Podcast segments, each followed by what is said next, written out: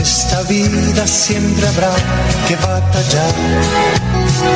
Ya nada es fácil, nos ponemos a pensar. La Iglesia Centro Evangelístico Maranata presenta su programa Una voz de esperanza en medio de un mundo abatido, trayendo salvación y consuelo para tu vida. Con la dirección del pastor Hernando Fonseca. Bienvenidos. Volverá, volverá, Muy buenas tardes, amables oyentes. Qué gusto saludarles a todos, bendecirles en el nombre del Señor. Deseo lo mejor para ustedes, que la bendición de Dios, que la gracia de Dios esté en cada una de sus vidas. Saludando en esta hora a mi amigo André Felipe, quien está en la parte técnica.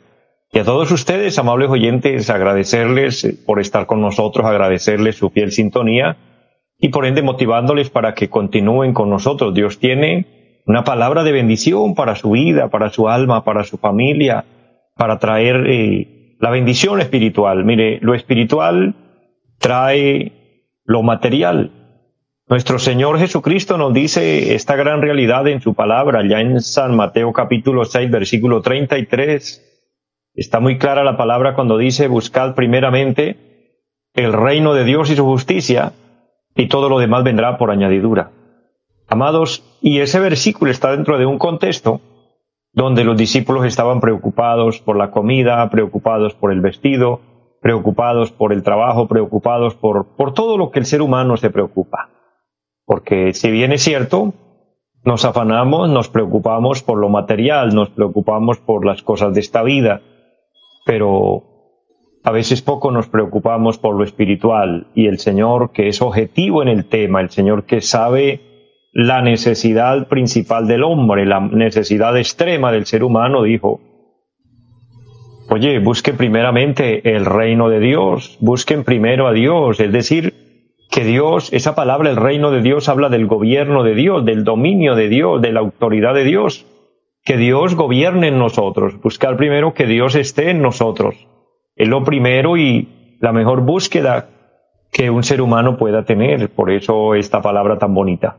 Por eso qué bueno que Dios nos permita este programa, que Dios nos permita llegar hasta su vida y gracias también por usted, amable oyente, que nos permite entrar allá en su vida, en su casa, en, en su corazón, eh, a través de su, de su disposición, a través de que sus oídos están dispuestos y usted nos sintoniza en el, dial donde puede recibir esta programación. Este programa, Una Voz de Esperanza, pues tiene un objetivo.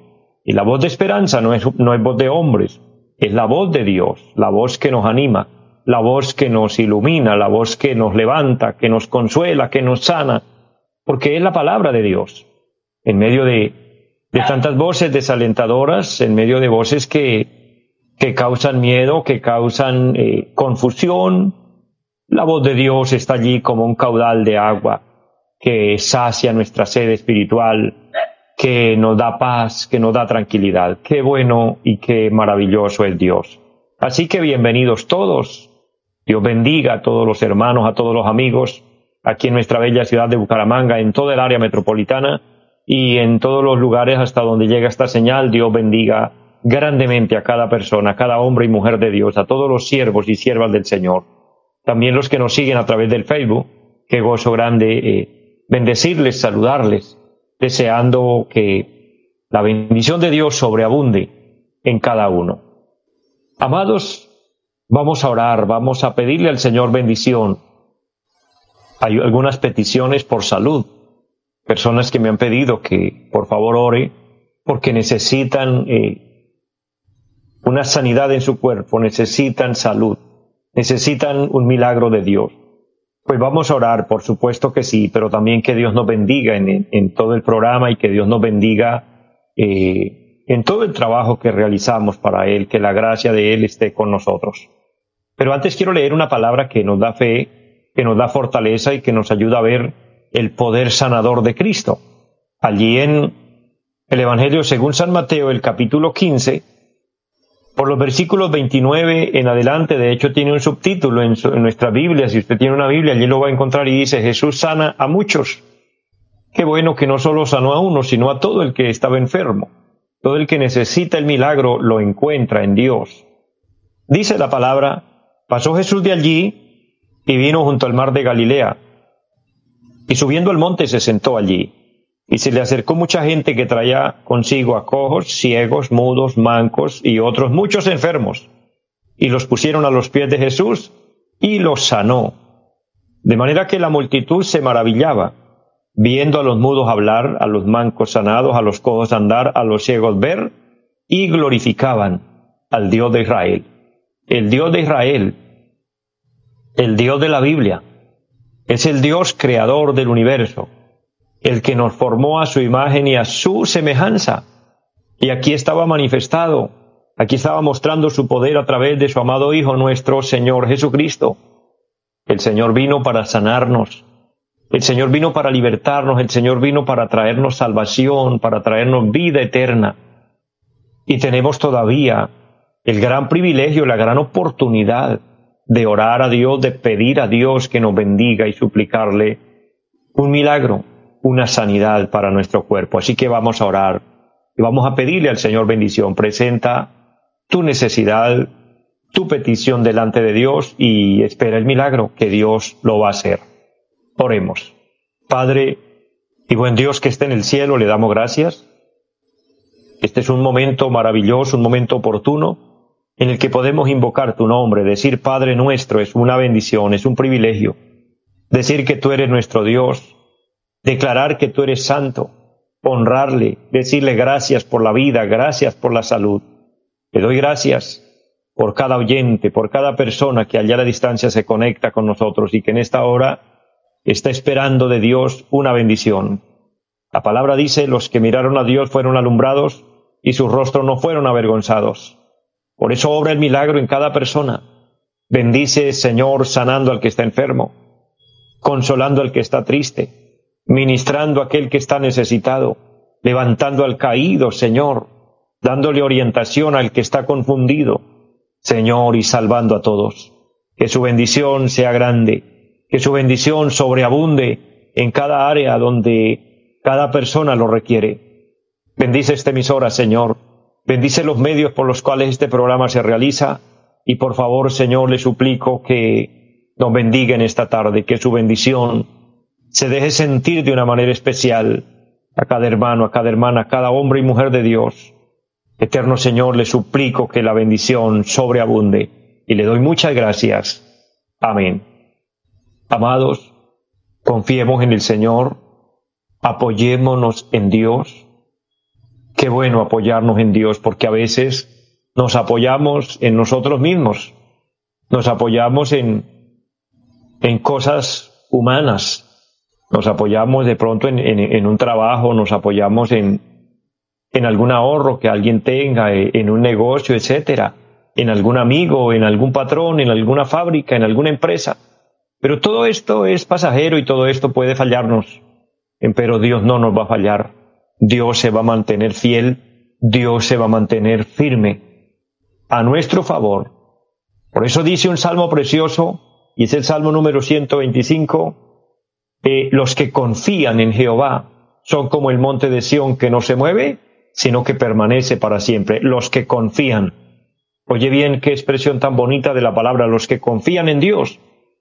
Eso me da a entender fácilmente que hay los que confían en Dios y hay los que no confían en Dios. Por eso dice, los que confían en Dios, los que confían en Jehová, estarán firmes, estarán seguros. Preguntémonos, ¿estoy confiando en Dios? Le pregunto, mi querido hermano, amigo, ¿estás confiando en Dios? Si su respuesta es sí, esté tranquilo, esté tranquila. Dios no lo va a dejar y Dios no lo va a desamparar. Dios es extremadamente bueno, maravilloso con cada uno de nosotros. Saludo en esta hora a mi hermana Eva Pacheco que está en línea a través del Facebook. Dios le bendiga y gracias por su saludo, por sus palabras de bendición y a todos los que se conectan durante el programa. Dios lo bendiga grandemente, que la bendición de Dios sobreabunde en cada uno de nosotros. De esta manera, eh, recordándoles a todos mis amados, estar preparados, estar listos, estar esperando al Señor.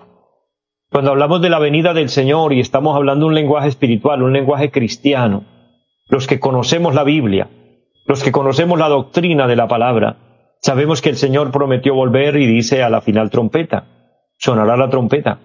Entonces acostumbramos en este lenguaje preguntar cuántos se están preparando para irse con Cristo.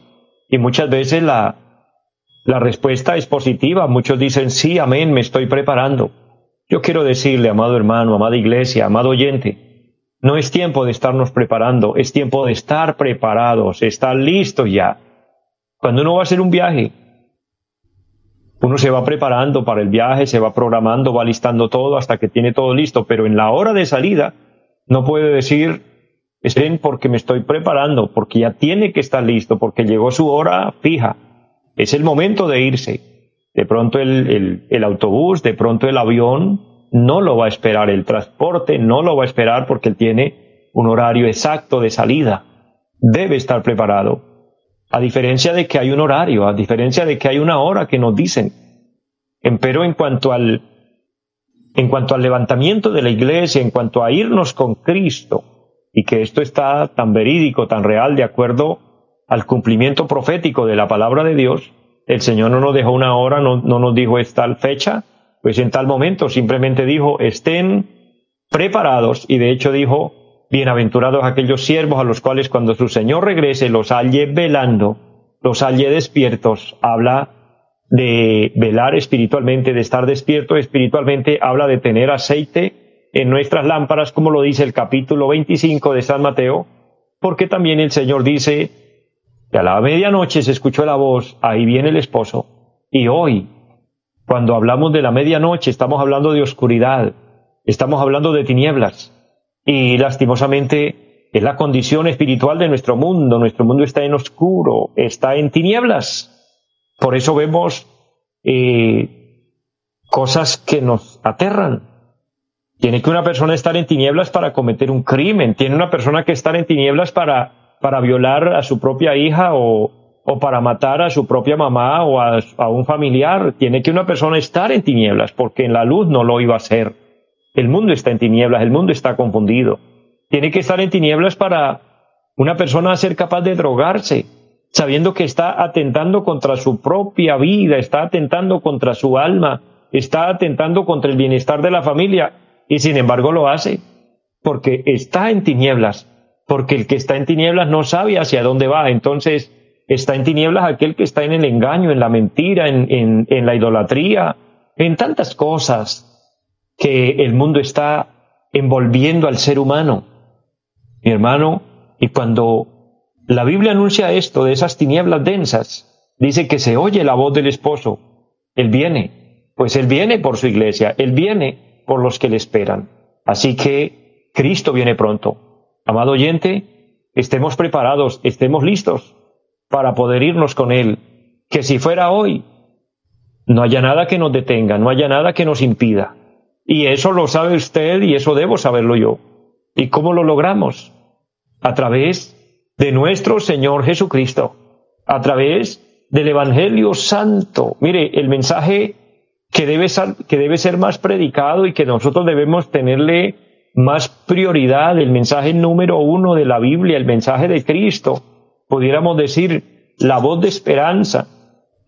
Cuando nosotros, Dios nos permitió abrir este programa, una voz de esperanza, el objetivo es este, traer el Evangelio, porque religiones hay muchas en la tierra, de religiones el hombre ya está cansado. De gente religiosa, de, de gente que hable y que diga cosas pues de pronto cosas que el oyente le parece agradable oír porque le mueven sus emociones. Pero ese no es el verdadero mensaje. Esas no son las verdaderas nuevas de salvación. Esa no es la voz de esperanza. La voz de esperanza es aquella que nos confronta con nosotros mismos y que nos pone frente a la palabra y nos hace ver que necesitamos de verdad estar bien con Dios. Necesitamos tomar el, Evangelio, las cosas de Dios con seriedad.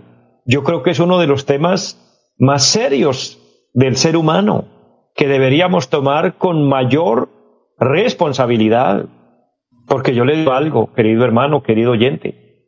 en muchas decisiones que nosotros tomamos, en muchas cosas que nosotros hacemos, nos hemos equivocado y nos seguiremos equivocando.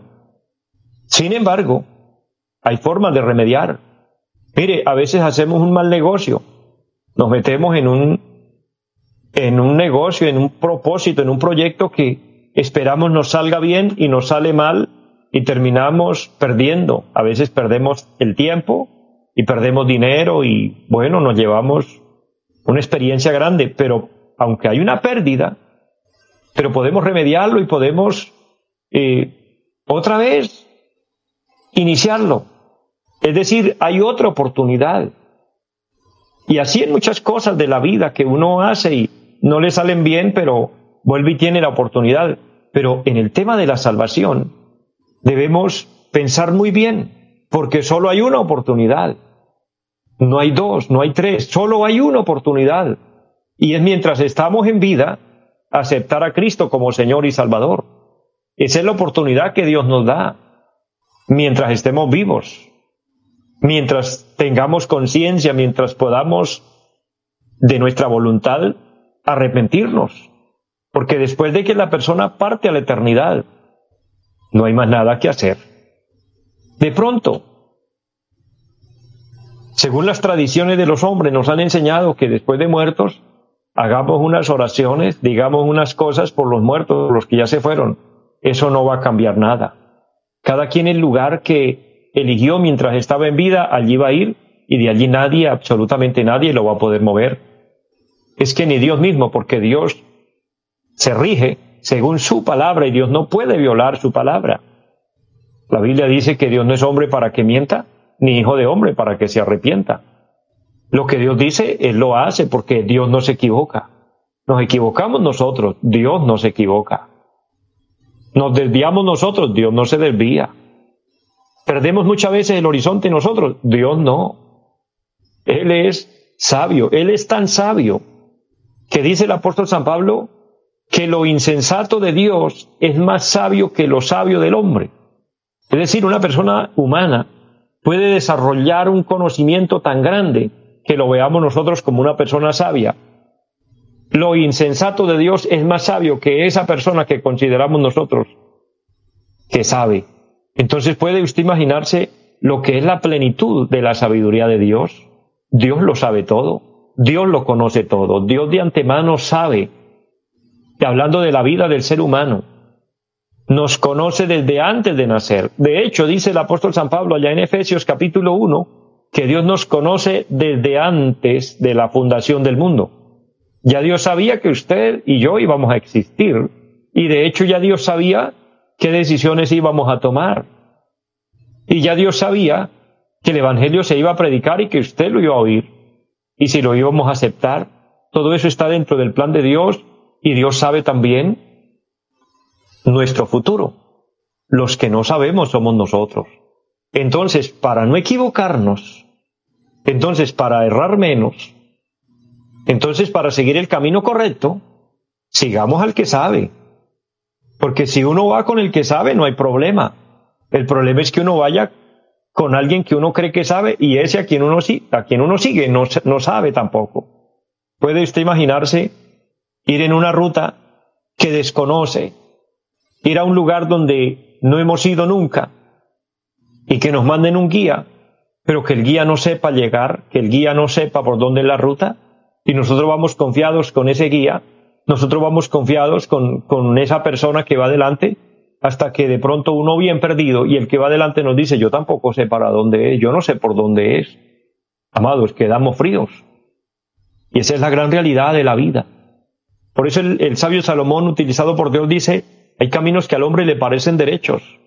Mire, querido hermano, querido amigo, hay muchas religiones, hay muchas doctrinas de hombres, hay muchas enseñanzas humanas, cada quien sin temor, sin respeto, por sacar de pronto sus propias ventajas, por quizás a veces por arrogancia, por orgullo, otras veces por ignorancia, por, por desconocer a Dios, por el alejamiento de Dios, las personas cogen caminos equivocados y predican lo que no es y enseñan lo que no es.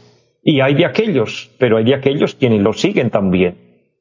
Por eso el verdadero mensaje el mensaje que no tiene lugar de dudas y que no hay errores, es el Evangelio. Por eso anunciamos el Evangelio de Cristo, el Evangelio de salvación, el Evangelio universal. El Evangelio es uno solo. El Evangelio no es una religión. El Evangelio son las buenas nuevas de salvación, las buenas noticias. El Evangelio no vino de Europa. El Evangelio no vino de, los Estados Unidos. El Evangelio no vino de, los españoles. El Evangelio vino del cielo. El Evangelio no lo trajo ningún libertador como los que han eh, descubierto países o, lugares. El Evangelio lo trajo nuestro amado Señor y Salvador Jesucristo y lo trajo desde el cielo. Fue las buenas nuevas de salvación que Dios el Padre envió para el hombre a través de su amado Hijo. Por eso el versículo general, el versículo central del Evangelio es San Juan, capítulo 3, versículo 16, donde dice la palabra, porque de tal manera amó Dios al mundo que ha dado a su Hijo unigénito para que todo aquel que en él cree no se pierda, mas tenga vida eterna. Le quiero decir en el amor del Señor, ese es el gran patrón número uno, principal, para ir al cielo. Seguir a Cristo y seguir su Evangelio. No podemos seguir a nadie más, ni podemos creerle a nadie más. El hombre más importante de este mundo que, el ser humano catalogue más importante, si no tiene a Cristo, está equivocado. Si está conduciendo a la gente y los que lo sigan, van a terminar mal porque van a, terminar en el lugar que no es, porque no es a través de ninguna religión, no es a través de ninguna organización del mundo, grande o pequeña, no es a través de ningún hombre, ni porque se vista bien, ni porque se vista mal, eso no tiene nada que ver, solamente si miramos a Cristo, si seguimos a Cristo. Y cuando digo si se viste bien o se viste mal, es que en la época de Cristo, los fariseos se vestían de blanco, una vestidura blanca hasta los pies, pero el Señor les dijo, ustedes por dentro están llenos de huesos de, muertos, de, por fuera parecen ovejas, pero por dentro son lobos rapaces. Y todavía existen los que se visten de blanco por fuera, una vestidura blanca hasta los pies. No, pues por fuera los vemos elegantes. Pero ¿cómo es por dentro esa persona? Es un ser humano, es un pecador. Así tenga el título más grande que tenga, es un pecador. No lo podemos seguir a Él, debemos seguir a Cristo. Cristo es el camino, Cristo es la solución, Cristo es el autor de la vida. Él es el que nos da la salvación, entonces miremoslo a Él, busquémoslo a Él y vivamos para Él. Sigamos el, el camino correcto.